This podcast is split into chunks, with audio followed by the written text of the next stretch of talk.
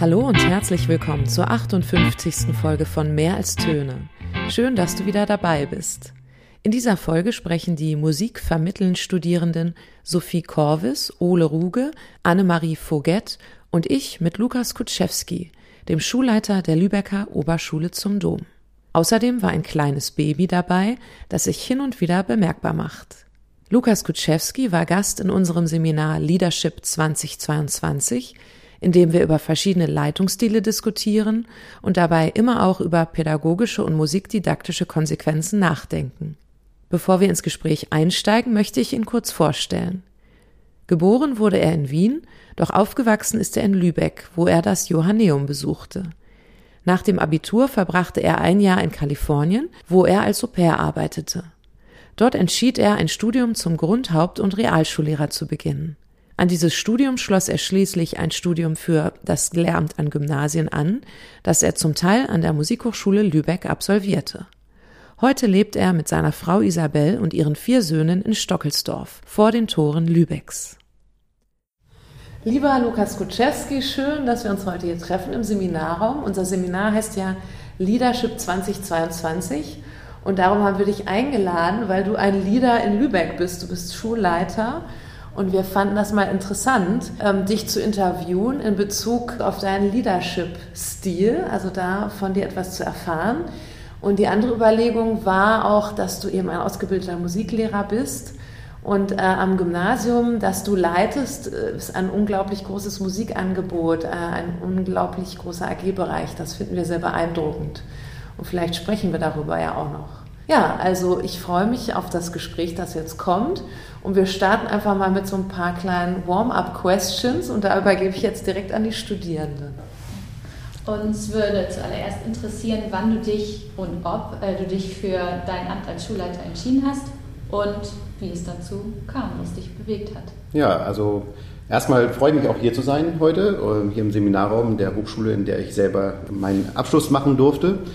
Und ja, das ist eine spannende Frage, die wurde ich tatsächlich vor kurzem auch gestellt, weil vor kurzem die Schulaufsicht bei mir war und hat das auch nochmal erfragt, seit wann ich denn eigentlich mit diesem Gedanken spiele. Und da musste ich auch nochmal nachdenken. Ich glaube, das fing an im Referendariat und leider aus einer nicht so schönen Erfahrung mit einer Schulleitung vor Ort und habe gedacht, das muss anders gehen.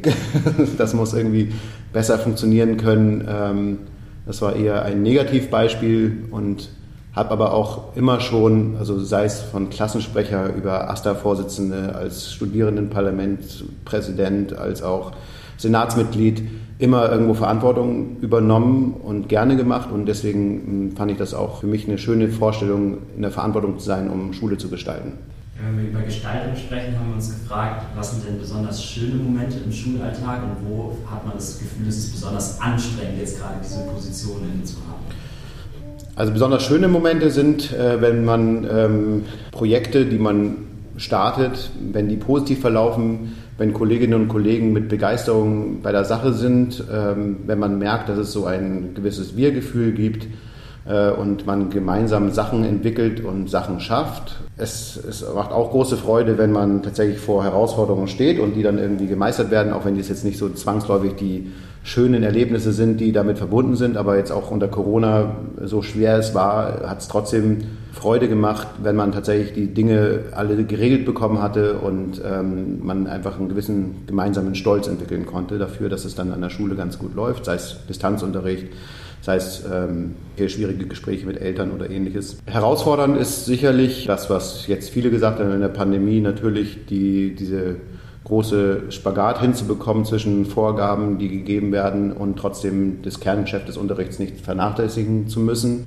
Dann aktuell natürlich, dass es durch Corona auch natürlich massive Ausfälle gibt teilweise und man dann einerseits natürlich eng mit dem Kollegium zusammenarbeiten muss, dass die das irgendwie aber auffangen müssen, leider. Ähm, gerade zum letzten Halbjahr war es jetzt so, dass wir neun neue Kolleginnen und Kollegen bekommen hatten, äh, weil wir äh, auch vulnerable Gruppe hatten letztendlich ähm, glücklicherweise alle schöne Gründe. Das heißt, wir hatten einige, die schwanger wurden und das letztendlich ähm, sehr ad hoc vertreten werden musste. Und das sind dann so die Herausforderungen, die dann unschön sind, weil man dann einfach erstmal gefesselt ist in einem Geschäft, was sehr vage ist. Ich würde gerne nochmal bei den schönen Dingen anknüpfen. ähm, also der Zusammenhalt so zwischen den KollegInnen und dir nimmst du als besonders schön wahr. Inwiefern können denn die anderen Lehrkräfte zum Beispiel mitentscheiden? Also du als Schulleiter wirst ja häufig Entscheidungen treffen müssen. Wie können da die anderen Lehrkräfte mitreden? Also was ich von Anfang an gesagt hatte ist, ähm, und da hatte ich das Glück, auf ein Kollegium zu treffen, was insgesamt große Lust hatte, Schule zu entwickeln und Schule zu machen und nach wie vor hat. Es scheint so gewesen zu sein, da weiß ich aber, dass es so von Geschichten, die ich aufgenommen habe, dass da wenig Freiraum war dafür, fürs Kollegium dann Entscheidungen zu treffen. Und ich hatte immer schon mir gesagt, wenn ich das mache, dann möchte ich, dass Schule von allen gestaltet wird. Ich sehe mich selber zwar in der Verantwortung, aber nicht zwangsläufig in der Machtposition im Sinne von, ich bin der Entscheider. Mir ist Potenzialentfaltung ein ganz wichtiges Anliegen und zwar über die Schule hinweg. Und dazu gehört auch die Potenzialentfaltung der einzelnen Kolleginnen und Kollegen. Und ich habe gesagt, ich werde mein Bestes tun, wenn Kolleginnen und Kollegen gute Ideen haben, die dann auch umsetzen zu können. Natürlich, wenn es die Rahmenbedingungen erlauben. Insofern haben die Leute dann in, in Arbeitsgruppen eine hohe Entscheidungsverantwortung und auch Macht letztendlich. Und es wird dann vorgeschlagen in der Lehrkräftekonferenz oder es wird vorgestellt. Und dann ist auch die Lehrkräftekonferenz das Gremium, was dann die Dinge auch beschließt. Ähm, ich versuche unterstützend bei den meisten Entwicklungsprozessen dabei zu sein und hoffe, dass ich das meiste so auch deswegen im Blick halte. Das heißt, ähm, die Lehrkräfte brauchten gar nicht erst so eine Art Übezeit, um sich an die neue Situation zu gewöhnen, sondern haben die sofort dankbar angenommen. Also so klingt das. Genau, also viele. Es, ist, es gibt sicherlich einige Kolleginnen und Kollegen, das ist tatsächlich ein gewisser Stilwandel, die da mit Fremdeln, äh, aber die überwiegende Mehrheit hat das sehr dankend angenommen und ähm, ich habe einfach ganz tolle Kolleginnen und Kollegen, die weit über ihre, äh, ihre Deputat hinaus sich engagieren äh, und das mit einer Freude tun und eben nicht aus einem Zwang heraus und so, dass ich dann selber teilweise gucken muss, dass ich bremse, damit es dann nicht in die Überlast geht. So. Wir haben gerade über Entwicklung schon so ein bisschen gesprochen und wie sehen, also wird das Bild Schule gesehen. Da haben wir uns gefragt, wie denn dein Idealbild von Schule aussieht und ob in der Vergangenheit, quasi seit dem Antritt des Amtes bis heute schon da in die Richtung deine Entwicklung irgendwie von dir bewertet werden konnte. Da ist schon viel passiert und ähm, was so der Plan ist, wie man da vielleicht hinkommen kann, wenn es noch nicht verändert ist. Ja, ich glaube, das ist ganz wichtig oder ein ganz wichtiger Bestandteil, das, was ich mir gesagt habe. Und deswegen wollte ich das auch gerne machen. Ich glaube, als Schulleitung ist es wichtig, dass man eine Vision von Schule hat. Ich glaube, ähm, ich habe auch viele Verwalter und Verwalterinnen getroffen, äh, die Schulleitung äh, als es ist ein sehr, sehr hoher Verwaltungsanspruch und es ist einfach eine sehr große Verwaltungstätigkeit, da wir keine Verwaltungskräfte haben, so dass man eigentlich auch Schule am Laufen halten kann, aber dann sich trotzdem nichts entwickelt. Ähm, für mich war es so, dass meine Vision von Schule ist letztendlich ja, ein Transfer in die Schule 21. Das ist mal ein Artikel gewesen von Margret Rasfeld. Ähm, Margret Rasfeld ist in Berlin an der Evangelischen Schule Berlin Zentrum, heißt es, glaube ich. Ähm, eine halb private, halb öffentliche Schule, die hat ein Netzwerk gegründet, Schule im Aufbruch. Da konnte ich mich sehr gut wiederfinden. Äh, die, was ich eben schon erwähnt habe, die Potenzialentfaltung jedes einzelnen Schulmitglieds in den Fokus gesetzt. Und für mich ist einfach Schule dahingehend zu transferieren, als dass wir den Herausforderungen der Zukunft wirklich besser gerecht werden, als das heißt kollaboratives Arbeiten wichtig ist dass Selbstverantwortung vor allem für den Lernprozess ganz entscheidend ist, weil ich beobachte Schule nach wie vor so, dass Schule nach wie vor gerade in der Mittelstufe, siebte, achte Klasse, haben Schülerinnen und Schüler gelernt, ich muss das jetzt ertragen oder mitnehmen, was jetzt hier passiert. Das geht so über mich rüber und es ist letztendlich, das muss ich halt tun. Und ähm, das heißt, die Eigenengagement an Schülerinnen, von Schülerinnen und Schülern, ich glaube, da ist viel mehr möglich.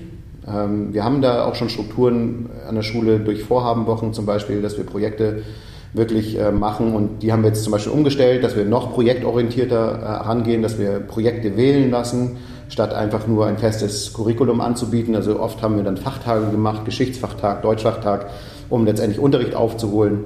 Ähm, dann wird es eine Organisationseinheit, diese Vorhabenwoche. Da, aber irgendwann wurde es zu viele Organisationseinheiten. Es war dieser Gedanke weg von Projekten eigentlich. Und jetzt haben wir tatsächlich angefangen in der letzten Vorhabenwoche gerade, dass wir Kolleginnen und Kollegen baten, tatsächlich einfach Projekte anzubieten und dass man sich dann einwählen konnte. Das wurde erstmal für einige Jahrgänge gemacht. Also das ist so ein Baustein. Ein großes Entwicklungsprojekt haben wir angeschoben, weil wir uns erstmal dieses Schuljahr genau darauf verständigt haben. Ich habe gesagt, ich möchte gerne meine Vision abgleichen mit der Haltung des Kollegiums und wir haben dann einen Schulentwicklungsprozess gestartet, wo wir uns ein gemeinsames Fundament für Schulentwicklung gegeben haben. Und das war für einige anstrengend insofern, als dass es dann scheinbar nur Sprechen war, weil wir uns eine Selbstvergewisserung gemacht haben.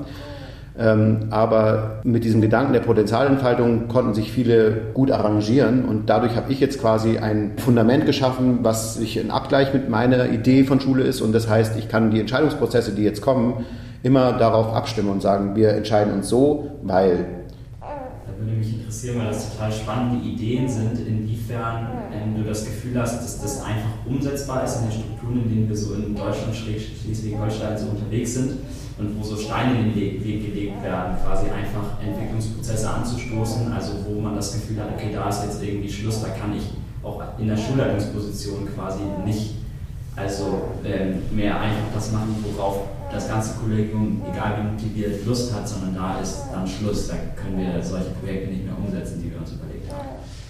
Ja, das ist ganz spannend, dass du das sagst. Ähm, es ist gar nicht so, dass wir so viele Hürden haben in der Schule. Also das Schulgesetz, wie es konzipiert ist und welcher Geist dahinter steckt und auch mit der Freiheit der Autonomie der einzelnen Schule, ist verdammt viel möglich und da wird auch vieles gemacht und es wird tatsächlich auch vom Ministerium unterstützt. Ich glaube, es ist eigentlich eine andere Sache, die die Schwierigkeit bringt und zwar ist das tatsächlich der Gesamtaufwand unserer Tätigkeit.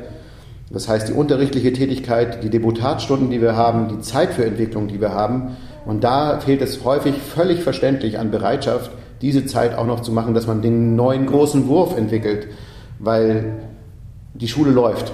Also die Schule läuft weiter. Es ist ein System, was irgendwie nun mal ein Verwaltungs- und ein Beamtenbehördliches System ist. Das heißt, es ist immer die Frage der Lust und des Engagements des Kollegiums, wie viel man wirklich tut. Und rein von den Vorgaben ist vieles, vieles möglich. Und da muss man einfach kreativ mit den Vorgaben umgehen, lernen äh, und man muss sie halt kennen. Das ist auch die Schwierigkeit. Also viele, glaube ich, wissen nicht um die Möglichkeiten, die wir tatsächlich haben in der Gestaltung. Habe ich das jetzt richtig verstanden, dass, wenn man die Schule wirklich ordentlich Schwung voranbringen möchte, alle, die sich beteiligen wollen, Überstunden erbringen müssen? Eigentlich, weil das im normalen äh, Deputat nicht enthalten ist? Nee, ganz so ist es nicht. Also es ist letztendlich so ist, dass das in unserem Deputat, und das ist ja Schleswig-Holstein anders als in anderen Bundesländern oder in Hamburg zum Beispiel, wo sie versucht haben, durch das Arbeitszeitmodell wirklich das alles runterzurechnen, es ist ja so, die Unterrichtsstunden sind nicht unsere komplette Arbeitszeit. Also es wird davon ausgegangen, dass ich mich für Schulentwicklung engagiere. Zusätzlich haben wir Poolstunden für Schwerpunktthemen wie Digitalisierung gibt es Stunden aus dem Ministerium. So, das heißt, die muss man natürlich irgendwie sinnvoll verteilen. Und da bin ich auch eher der Verfechter, dass man das eher am Stück verteilt, als dass man jetzt irgendwie mit der Gießkanne jedem eine halbe Stunde gibt. Das ist dann eher schwieriger. Das heißt, wirklich große Projekte anzustoßen mit einer, mit einer Vielzahl an Stunden, dass man die erstmal ins Laufen bekommt und nachher, um die Strukturen zu fassen, ist es nicht mehr ganz so viel. Aber ja, es ist, ich würde nicht sagen, dass es nur über Überstunden geht.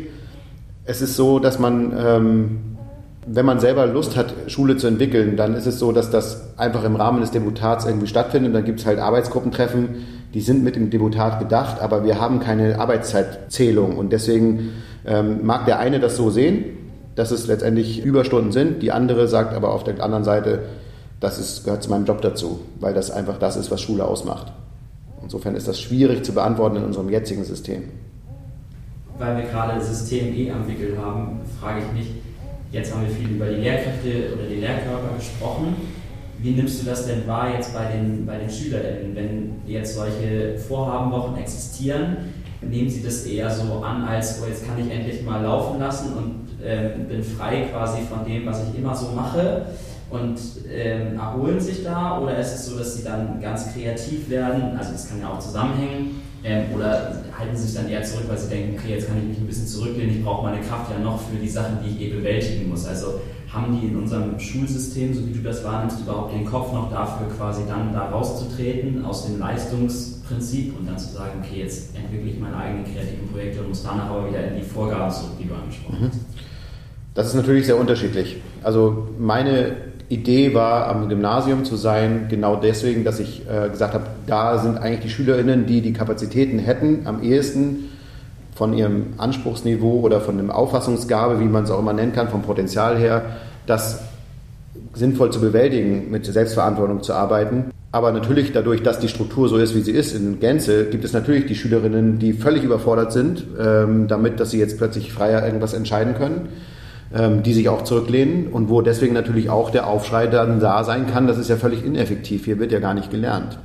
Diese Situation gibt es sicherlich, aber es gibt bei uns glücklicherweise eher eine Vielzahl, die das auch als bereichernd empfindet und die auch sagen, wir wollen davon mehr. Und ich glaube, das ist eben die Schwierigkeit, dass man Strukturen schafft, die sowohl die Verbindlichkeiten des Fachcurriculums und ähnliches äh, darstellen können und äh, sicherlich auch Unterricht im klassischen Sinne ähm, mit sinnvollen guten Methoden und guten Unterrichts- in der Gütekriterien durchzuführen und auf der anderen Seite diesen Freiraum zu schaffen. Und das muss eben beides irgendwie vorhanden sein. Und in der Dosierung, wie sie jetzt ist, würde ich auch sagen, gibt es noch zu viele, die damit überfordert sind.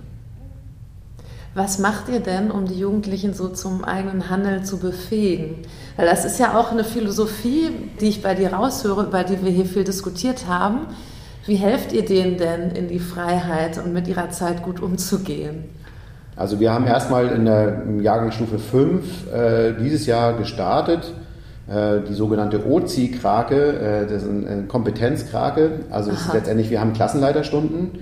Da ist das Thema Lernen äh, verankert, dass wir auch über das Lernen sprechen, dass wir eine Metaebene letztendlich darüber haben, wie das so stattfinden kann, wie man sich organisiert und so weiter. Und äh, in dieser OZI-Krake haben wir jetzt äh, ziemlich kleinschrittig zunächst mal ein Kompetenzraster einfach sprachlich äh, verfasst, sodass die Orientierungsstufen-SchülerInnen klar bekommen, ähm, was sie eigentlich können sollen, aber auch eben, was sie schon können. Das heißt, haken sie ab, diese Krake hat acht Arme, das sind die acht Kompetenzen, die sie irgendwie brauchen und die haben verschiedene Stufen und dann gibt es ein großes Klassenplakat und dann werden die Kompetenzen der Klasse eben abgehakt, aber ich habe auch individuell eine Mappe, eine Kompetenzmappe und ähm, das ist ein Versuch, äh, da es jetzt erst gerade gestartet hat, wissen wir noch nicht so genau, wie sehr das jetzt schon gefruchtet hat.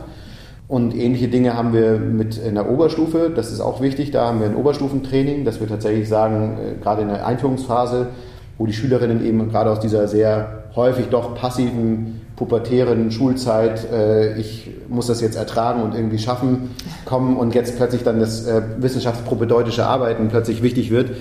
Ähm, da haben wir ein Oberstufentraining in einer Vorabendwoche, wo wir wirklich dann fünf Tage intensiv über verschiedene Module arbeiten. Dieses Jahr waren es nur drei Tage tatsächlich. Wo wir über Selbst- und Zeitmanagement reden, über Stressbewältigungsstrategien und ähnlichen Dingen. Das ist dann eher für die Oberstufe.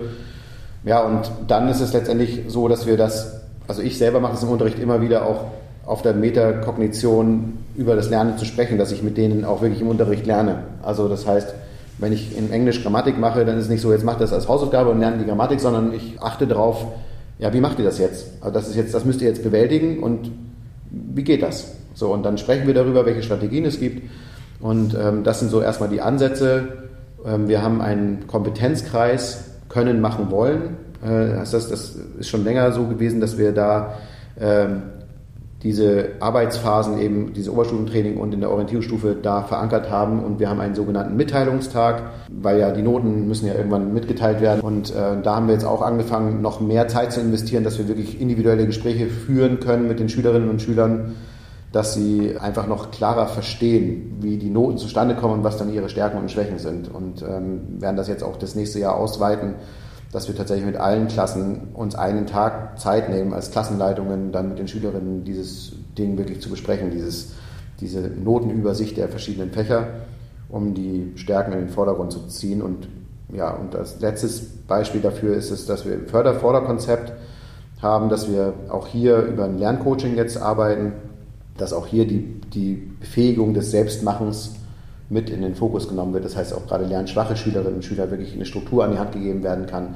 Was ist überhaupt der erste Schritt? So, was musst ja. du überhaupt erstmal schaffen? Damit du überhaupt und das heißt Förder-Vorder-Konzept bei euch? Ja, das ist letztendlich heißt es Förderkonzept oder es ist letztendlich, aber es ist Förder-Vorder-Konzept nennen wir es auch.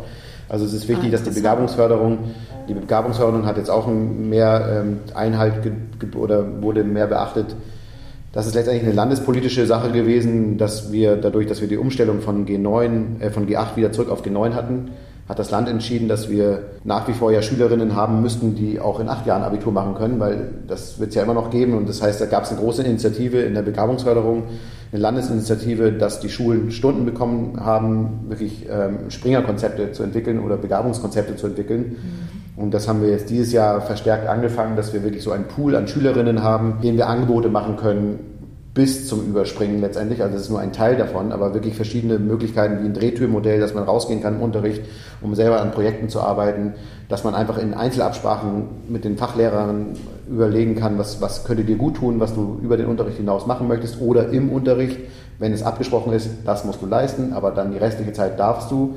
Solche Geschichten. Deswegen ist es Förder-Vorder-Konzept, weil da die Persön persönliche Verantwortung bei den gleichen Leuten liegt. Deswegen nennen wir es so.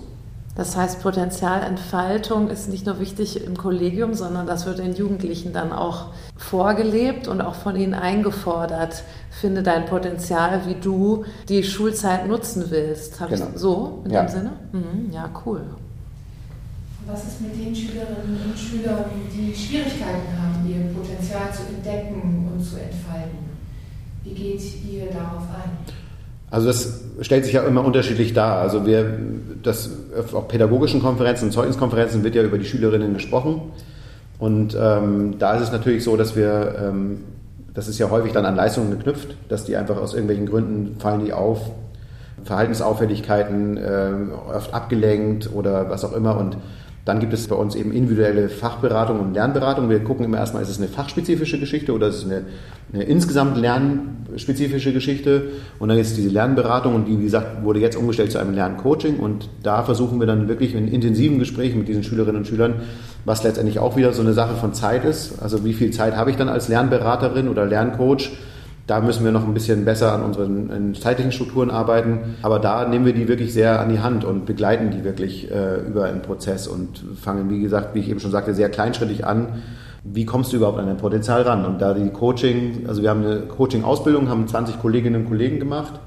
Ähm, und wir haben auch zwei Kolleginnen, die eine noch größere Ausbildung gemacht haben, letztendlich, die dann auch das multiplizieren im Kollegium, so dass dann diese Gespräche auch im Sinne eines Coachings auch wirklich so stattfinden. Das Problem, wie gesagt, ist, dass ein Coaching an sich leider über eine 20-Minütigkeit hinausgeht. Also es ist eigentlich so, dass ich dann Schülerinnen habe, ich bin vielleicht für sieben, acht Schülerinnen verantwortlich und muss die dann aber irgendwie versuchen, irgendwie alle zwei Wochen mindestens mal zu treffen, damit das auch wirklich trägt, gerade für die, für die Kinder, die Schwierigkeiten haben, an ihr Potenzial ranzukommen.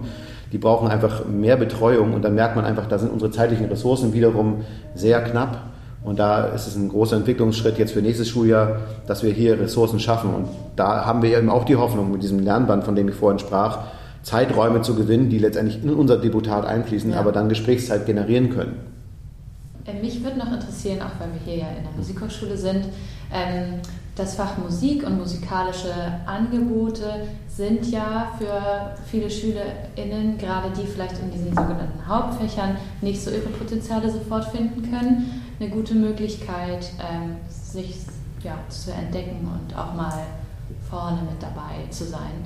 Ähm, was für Angebote habt ihr da und hast du vielleicht aus ja, deiner eigenen musikalischen Laufbahn einige Elemente mit in deinen Führungsstil mit reingenommen? Also vielleicht genau, erstmal die erste mhm. Frage und danach die zweite.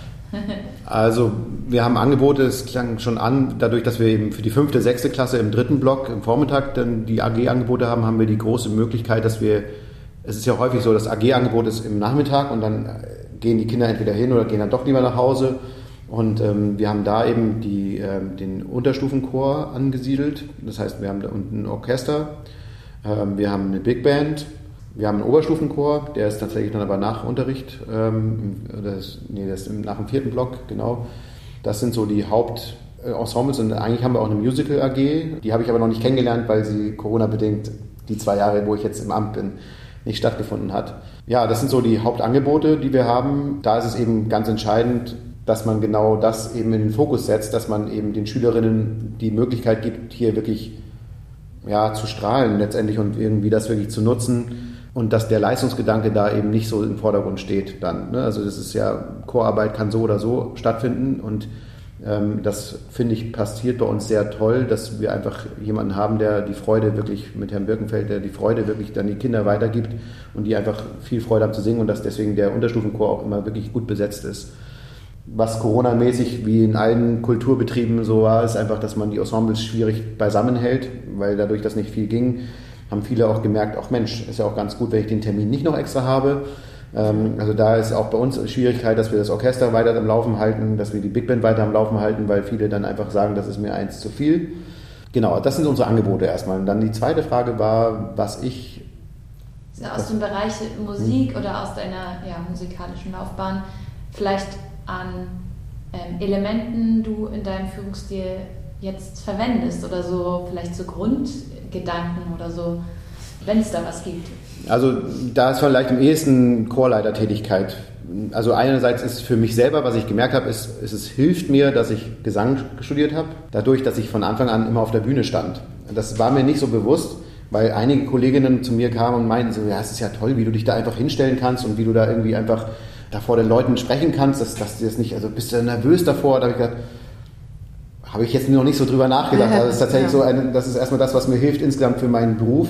Das nehme ich selber ganz persönlich mit und was ich aus, aus, der, aus der Tätigkeit als Chorleiter mitgenommen habe, ist einfach, also ich habe ein, in Grube einen kleinen Ort in Ostholstein, einen Kirchenchor gehabt, für sechs Jahre, glaube ich, waren es, die letztendlich, also es ist so ein leistungsmäßig vom Gesang her war es jetzt nicht so, dass man da Mords was Tolles erreichen konnte. Ähm, also es war, wir konnten vierstimmig singen, aber es war auch schon nicht so einfach. Aber was halt schön war, ist, wenn man diese Beziehungsebene herstellt mit einer Gruppe, was dann plötzlich an, an, an, an Klang trotzdem entsteht, weil ich einfach den Leuten dieses Vertrauen schenke und die mir das auch dann schenken dass sie sich öffnen können. Und das ist gerade bei Gesang oder das ist gerade mit, mit Menschen einfach so wichtig, dass das Vertrauen da ist. Und das habe ich schon auch aus der Chorleitung mitgenommen.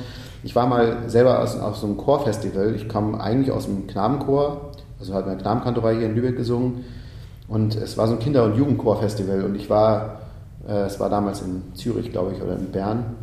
Und da hat man so schön gesehen, wie die Leitung jeweils den Klang einfach so generiert, ne? weil, weil die einfach den Kontakt zu dieser Gruppe haben oder eben auch nicht. Und es war so ganz klar, was auch so die Klangideale sind. Also gab es eben auch Knabenchöre und das ist ein sehr klarer, sehr intensiver Klang. Aber da gab es zum Beispiel einen Kinderchor aus Island, da weiß ich noch ganz genau, das war unfassbar, was für eine Energie die auf dieser Bühne standen und was darüber kam aufs Publikum. Und da ging es eben nicht so sehr um die Klangästhetik, an, an, an, an den Klang gearbeitet, sondern es ging, man hat ganz klar gemerkt, es wurde mit dem Kind da gearbeitet und die haben einfach rausgesprüht. Und das ist so ein bisschen das, was ich da auch mitnehme, dass ich gemerkt habe, dass es mein persönliches Ansinnen, wenn ich irgendeine Gruppe leite, ist, dass ich, dass die sich wohlfühlen und dass sie deswegen tatsächlich ihr Bestes geben können und geben wollen. Und ähm, das nehme ich mit, glaube ich, für meine Tätigkeit. Ja. Genau so war die Frage gemeint. Ja. mich würde noch interessieren, ähm, wie das ist. Ich habe das Gefühl für mich, dass jetzt gerade in den letzten Jahren ja die Welt immer neu und immer wird alles schneller. Die Sprache verändert sich immer schneller. Vielleicht ist es aber auch immer schon so gewesen. Ich bin ja selber nicht so lange da. Ähm, wieso deine Wahrnehmung ist in der Schule, gerade auch bei älteren Lehrkräften, die das einfach schon sehr lange machen und teilweise habe ich auch schon häufig gehört, ja, das ist alles so schnell gewesen. Gerade eben hatte ich noch CDs in meinem Regal, mittlerweile brauche ich so ein Gerät und das da alles drauf. Wieso die Distanz zwischen den SchülerInnen und der, dem Lehrkörper ist und ob du das Gefühl hast, dass die Verbindung trotz des eventuellen Altersunterschieds sehr, sehr gut ist oder ob es da eine Entwicklung braucht, damit es irgendwie wieder mehr zusammenrutscht oder ob das gar nicht nötig ist, weil es total eng beieinander ist.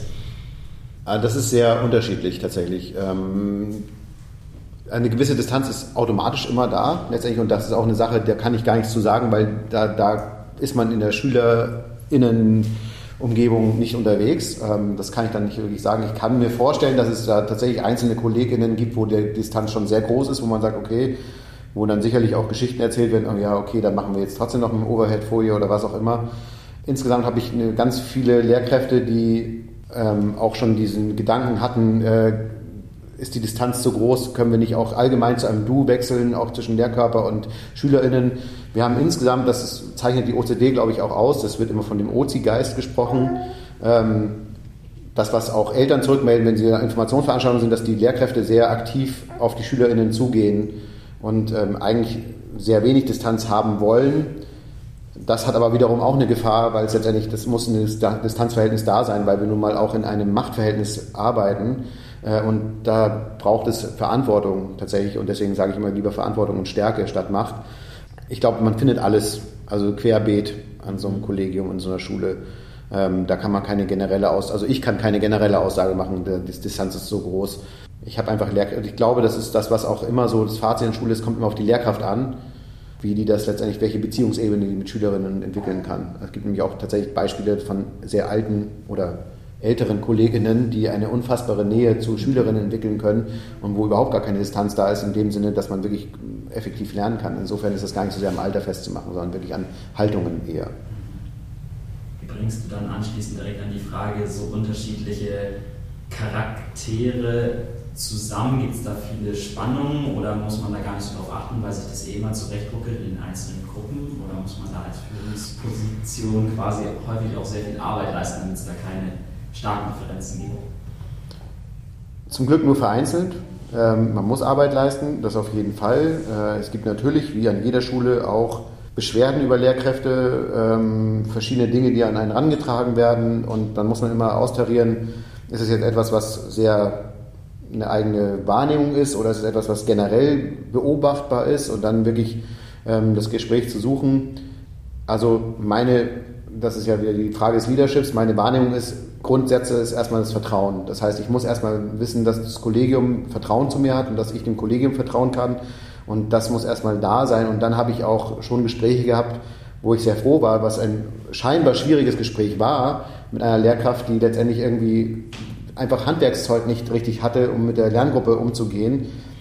Und wo aber zum Glück so viel Vertrauen da, dass auch angenommen wurde, dass ich einfach nicht im Sinne von, ja, ich habe dir mal, ne, mach das mal folgendermaßen, sondern wirklich sage, so, pass auf, wie kann ich dich unterstützen? Ich könnte Folgendes vorschlagen und so weiter. Und es war ein sehr offenes Entgegennehmen von meiner Seite, also die, die Angebote, die ich gemacht habe und ein ernsthaftes Beschäftigen mit einer Weiterentwicklung. Und das finde ich schön, wenn das wirklich so ist, so wahrgenommen wird, auch, dass Menschen sich an mich richten können, wenn sie auch Probleme haben und dass sie dann auch Hilfe von mir erwarten können und Unterstützung. Und denn meistens ist es eigentlich so, dass wir in Überforderungssituationen sind als Lehrkräfte, wenn es wirklich mal zu Spannungen kommt. Ähm, und da braucht es eben auch eine gute Fehlerkultur, wo man einfach auch mal aus diesem nur ich bezogenen Sein als Lehrkraft auch dahin geht, dass man wirklich auch in Austausch geht und auch mal ehrlich sagen kann, das kann ich nicht oder das schaffe ich nicht oder das Ne? Und das muss einfach, und dafür braucht es aber dieses unfassbare Vertrauen. Und das ist auch nicht eine Sache, die mal eben schnell hergestellt wird. Da glaube ich, bin ich auf einem guten Weg, aber es ist sicherlich so, dass das nicht jetzt jeder kommen würde und mir offen erzählt, was wirklich Sache ist. Das habe ich mich nämlich gerade gefragt. Was hast du da bewusst gemacht, um Vertrauen herzustellen? Ich glaube, ein paar Dinge hast du jetzt gerade schon gesagt, aber hattest du dir da am Anfang was vorgenommen? Also, was ich mir vorgenommen habe, ist erstmal, dass ich das Kollegium sehr, sehr schnell kennenlerne. Ich habe ähm, mir vorgenommen, dass ich klar mache, dass ich Verantwortung tragen möchte, aber nicht eben besser bin und auch nicht besser gestellt bin. Ich hatte das Glück im Unglück, als ich anfing in den Sommerferien, zwei Wochen bevor die Schule losgehen sollte, kam ich in die Schule und habe mir das erste Mal innen angeguckt und da standen komplett alle Tische und Stühle noch auf den Fluren. Es war überhaupt nichts vorbereitet. Die Schule wurde vor den Sommerferien einfach verlassen. Es war nichts gemacht. Und ich habe überlegt, was mache ich jetzt? Und dann habe ich eine E-Mail ans Gesamtkollegium geschrieben, die kannten mich noch nicht und habe gesagt, so, es wäre total toll. Also ich habe von einer Bekannten, die ich im Kollegium kannte, schon vorher gehört, dass das Kollegium da sicherlich unterstützen kann, wenn, wenn ich da jetzt irgendwie hinschreibe. Und dann habe ich gesagt, okay, ich bräuchte Unterstützung. Ähm, wir müssten die Schule wieder herrichten. Der Hausmeister allein schafft das nicht. Und dann kamen wirklich knapp 40 Kolleginnen und Kollegen, die wirklich geholfen haben, dann in den Sommerferien. Und wir haben gemeinsam die Schule geschaltet. Und das fand ich, es war so im Nachhinein eine der ersten vertrauensbildenden Maßnahmen, ja. weil ich geschleppt habe ich habe die ja. Tische auch mitgeschleppt und es war halt überhaupt nicht, es war halt klar, dass es, ne, der packt mit an, der macht auch und das ist mir ganz wichtig, dass ich halt auch in Prozessen, die vermeintlich keine Schulleiteraufgaben sind, also es ist ja ganz häufig, das musst du doch nicht als Schulleiter machen, denkst du, wer macht's denn? Ne, also wer hat denn noch Kapazität? Und das ist ganz wichtig, dass ich glaube, man muss da einfach Vorbild sein, dass man einfach auch die Sachen mit anpackt und auch die Sachen mit anguckt.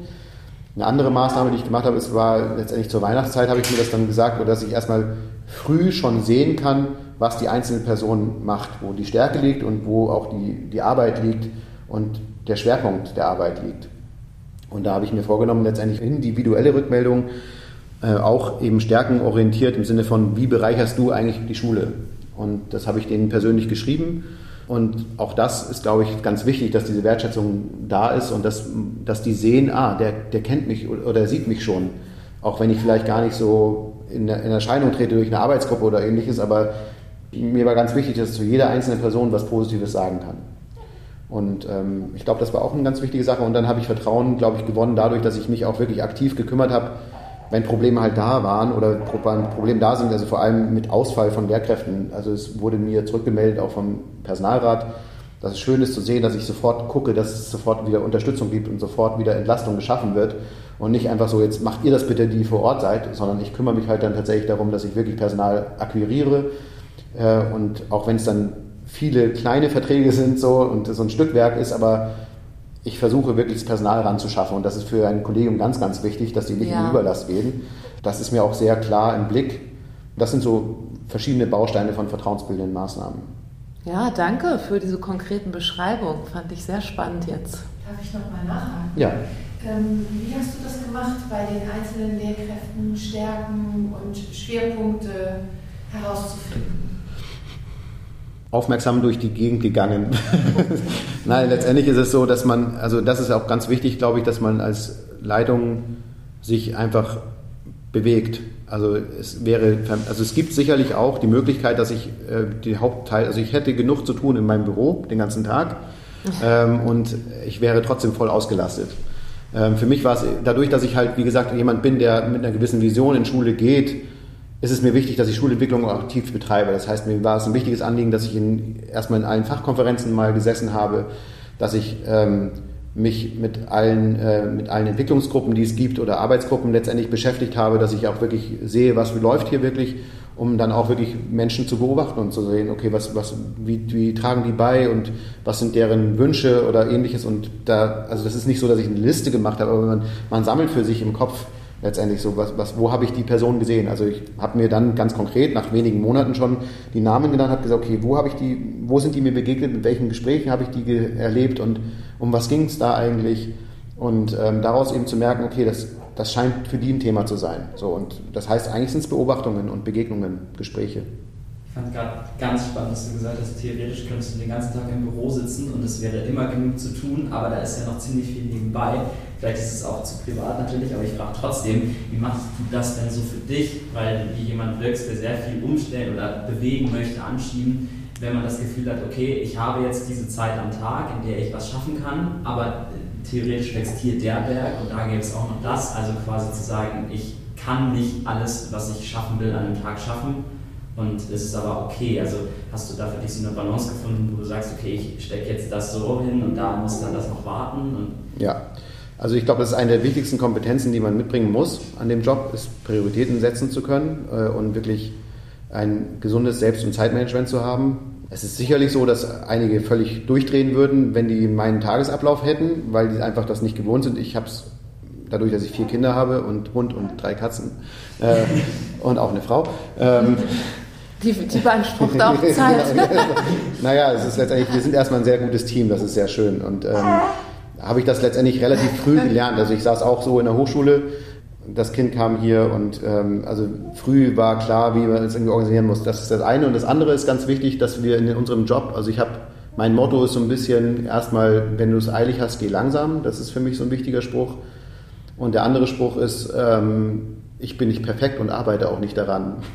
Also im positivsten Sinne, also damit umgehen zu können, dass es nicht perfekt geht. Also in unserem Job ist tatsächlich, also sei es als Lehrkraft oder als Führungskraft, du kannst es nicht perfekt machen. Wenn du diesen Anspruch hast, dann hast du, glaube ich, einfach, dann wird es schwierig werden, eine gesunde Psychohygiene für sich selber herzustellen. Und ähm, das heißt nicht, dass ich nicht im höchsten Anspruch an mich selber rangehe, natürlich, sondern aber äh, ich habe nicht den Anspruch, dass die Sache an sich perfekt läuft. Ich glaube, dann würde ich weniger schaffen. Es ist, glaube ich, generell eine gute Lebensstrategie, nicht nur für Leaders, ja. sondern insgesamt ja. in Bezug auf unser Leben und wie wir es gestalten wollen. Ne? Und vielleicht noch so zum Thema nochmal Musik. Jetzt als jemand, der aus einem musikalischen Kontext stammt, aber ja ganz viele Interessen an einer Schule vereinen muss oder äh, oder die Anforderung wird ja gestellt, ist es irgendwie schwierig, quasi für alles gleich offen zu sein. Also wenn jetzt eine Lehrkraft beispielsweise mit einem Wunsch des Musical kommt und man selber ist aus der Gesangsästhetik und kann sich da ein Bild machen und jemand kommt mit einem ganz anderen Thema, mit dem man vielleicht noch nicht vertraut ist, was du da an dir bemerkt schon mal, okay, da muss ich mich jetzt erstmal beschäftigen, um dem zusagen zu können? Oder ist es bei dir, also wie ist deine Philosophie dazu? Also meine Philosophie dazu ist wirklich, dass man offen ist dann für alles, aber es ist ein ganz, ganz wichtiger Prozess und ein Selbstreflexionsprozess Und ich habe glücklicherweise gleichzeitig mit einem Stellvertreter zusammen gestartet. Das war zwar für uns beide schwierig, weil wir beide von außen kamen, in Corona, eine hohe Herausforderung, aber wir haben uns sehr gut gefunden und wir sind ein super Team. Und was wir machen, ist, dass wir versuchen, uns täglich zu treffen zur Reflexion, wo wir genau diese Dinge ansprechen, wo wir genau überlegen, so, okay, passiert mir das gerade, dass ich etwas bevorzuge, weil ich gerade eine Neigung dazu habe, und das ist wichtig, dass man das in, in, Balance hält. Es fällt mir insgesamt nicht so schwer, weil ich tatsächlich, mein Ursprungswunsch war tatsächlich eigentlich menschenorientierten Job zu machen, wirklich im Bereich Psychologie, Pädagogik. Und das Fach kam eigentlich so als zweitrangig dazu. Ich war nicht derjenige, der sagte, ich muss unbedingt Musik unterrichten, das ist mein Ein und Alles, äh, sondern das Fach finde ich ganz, also für mich persönlich war es einfach immer wichtig, weil ich mit Musik viel zu tun hatte und auch gerne weiterkommen wollte. Das heißt, da fällt es mir dann nicht ganz so schwer, eben auch verschiedene Dinge zu machen. Man sieht auch ganz häufig Schulen, da ist ganz klar, wer der Schulleitung ist, weil dieser Fachbereich auch dementsprechend aufgebaut wird. So, ne? das, das würde mir, glaube ich, nicht passieren. Aber ich habe schon Situationen gehabt, wo ich dachte, oh, echt jetzt? Also muss, ich, muss, das, muss das jetzt sein? Also da, da, braucht es diese wichtige Reflexion und auch als jetzt Freunde von mir von früher und auch die wissen, was ich sonst gemacht habe, die OCD hat den Ruf des Sportgymnasiums in Lübeck war natürlich so, was macht jetzt der Musiker am Sportgymnasium? so, und das ja, es gibt jetzt richtig viele Musiker. ja, die gab es vorher auch schon, die gab es tatsächlich vorher auch schon. Und das Schöne ist eben, dass dadurch, dass mein Schwerpunkt ein pädagogischer ist, äh, kann ich damit besser arbeiten, weil ich dann sage, wenn es Dinge gibt, die wirklich, also wir wollen letztendlich, und darauf haben wir uns geeinigt, wir wollen ein vielfältiges Angebot schaffen. Und wir hatten genau die Diskussion, sind wir jetzt die Sportschule oder sind wir jetzt die naturwissenschaftliche Schule? Und wir haben uns alle gesamt eigentlich vom Kollegium zurückgezogen aus dieser Debatte der Profilierung über die Fächer und haben gesagt, nein, wir wollen genau das Gegenpol, den Gegenpol sein und wir wollen sagen, wir haben diese Vielfalt an Angeboten und wir versuchen in den Fachschaften das Bestmögliche herauszuholen. Und da bin ich dann völlig d'accord. Also wir haben jetzt gerade einen neuen Vertrag zur Talentförderung Sport ähm, geschlossen und stehe da auch voll dahinter, weil es einfach wirklich ein tolles Angebot ist für Kinder, Sachen zu machen, die einfach an anderen Schulen nicht gehen. Und deswegen, ähm, aber es ist eine spannende Frage und es braucht tatsächlich die Selbstreflexion zu merken, wenn man jetzt nur sehr aus dem Ich heraus eine Entscheidung getroffen hat. Und dieses Denken, Sport oder Musik, äh, dass das irgendwie in Konkurrenz zueinander steht, ist ja auch Quatsch und ja. irgendwie nicht zielführend, äh, wenn wir Jugendliche fördern wollen, denke ich. So, letzte Frage. Unsere Zeit ist fast um. Wer stellt die letzte Frage? Also ich habe ein neues Ritual, das ist eigentlich erst in der letzten Podcast-Folge entstanden. Und ich habe gerade gedacht, äh, in dieses Gespräch passt es vielleicht nicht so rein, aber vielleicht doch. Also stelle ich jetzt die Frage. Stell dir mal vor, du könntest alleine darüber entscheiden, ähm, wie das Curriculum eurer Schule aussieht. Und ähm, ja, du entscheidest das einfach als Diktator. ja, also was würdest du entscheiden für die jungen Menschen, die jeden Tag in das Gebäude bei euch kommen? Wie würdest du die Zeit mit denen nutzen wollen?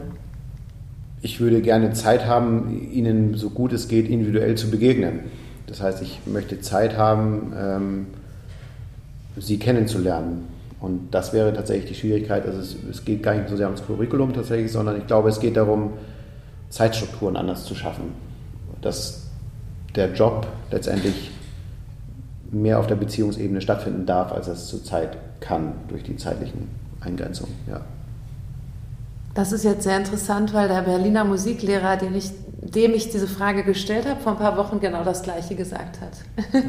Also, dass der Zeitfaktor für ihn das Schlimmste ist an der Schule, immer dieser Stress, ich muss das bis dann schaffen und, und wir haben immer diese kleinen Zeitfenster und wir haben gar nicht die Zeit, uns wirklich mit den Menschen zu beschäftigen, mit ihren Potenzialen und äh, dann zu überlegen, was können wir in unserer Gruppe mit unseren Potenzialen schaffen in mehr Zeit, als uns zur Verfügung steht eigentlich. Möchtest du noch was sagen? Ja, vielleicht abschließend. Ähm, ich glaube, das ist ganz wichtig und das, da habe ich die Hoffnung, das knüpft an, an Anfang letztendlich, dass die meisten Lehrkräfte genau das eigentlich spüren und fühlen und dass wir es nicht schaffen. Und da habe ich die große Hoffnung, das kann vielleicht so ein Schlusswort sein, die Hoffnung darin, dass wir uns wieder auf unsere eigenen Stärken besinnen und sagen, wir sind die Entscheider in Schule und nicht Papier sind die Entscheidungen. Also wir sind so abhängig von diesen Papieren, die wir gar nicht so sein müssen. Also wir haben viele Freiräume und ich hoffe einfach für die Zukunft, dass wir uns diese Freiräume sowohl entdecken als auch beibehalten, damit wir genau diese Zeit generieren können. Vielen Dank. Es war ein sehr schönes Gespräch mit euch. Ja, danke auch. Das war die 58. Folge von Mehr als Töne. Ich bedanke mich noch einmal ganz herzlich bei Sophie Korvis, Ole Ruge, Annemarie Foget und unserem Seminargast Lukas Kutschewski für unser offenes Gespräch über die Kunst des Leidens. In Schleswig-Holstein beginnen nun die Sommerferien und auch dieser Podcast geht in eine kleine Sommerpause. Die nächsten Folgen befinden sich bereits in der Produktion und werden im Spätsommer wieder bei Apple Podcasts, Spotify und auf dem Blog mehralstöne.de verfügbar sein. Bis dahin wünsche ich dir einen wunderschönen Sommer und wie immer viel Spaß beim Musik machen, hören und unterrichten.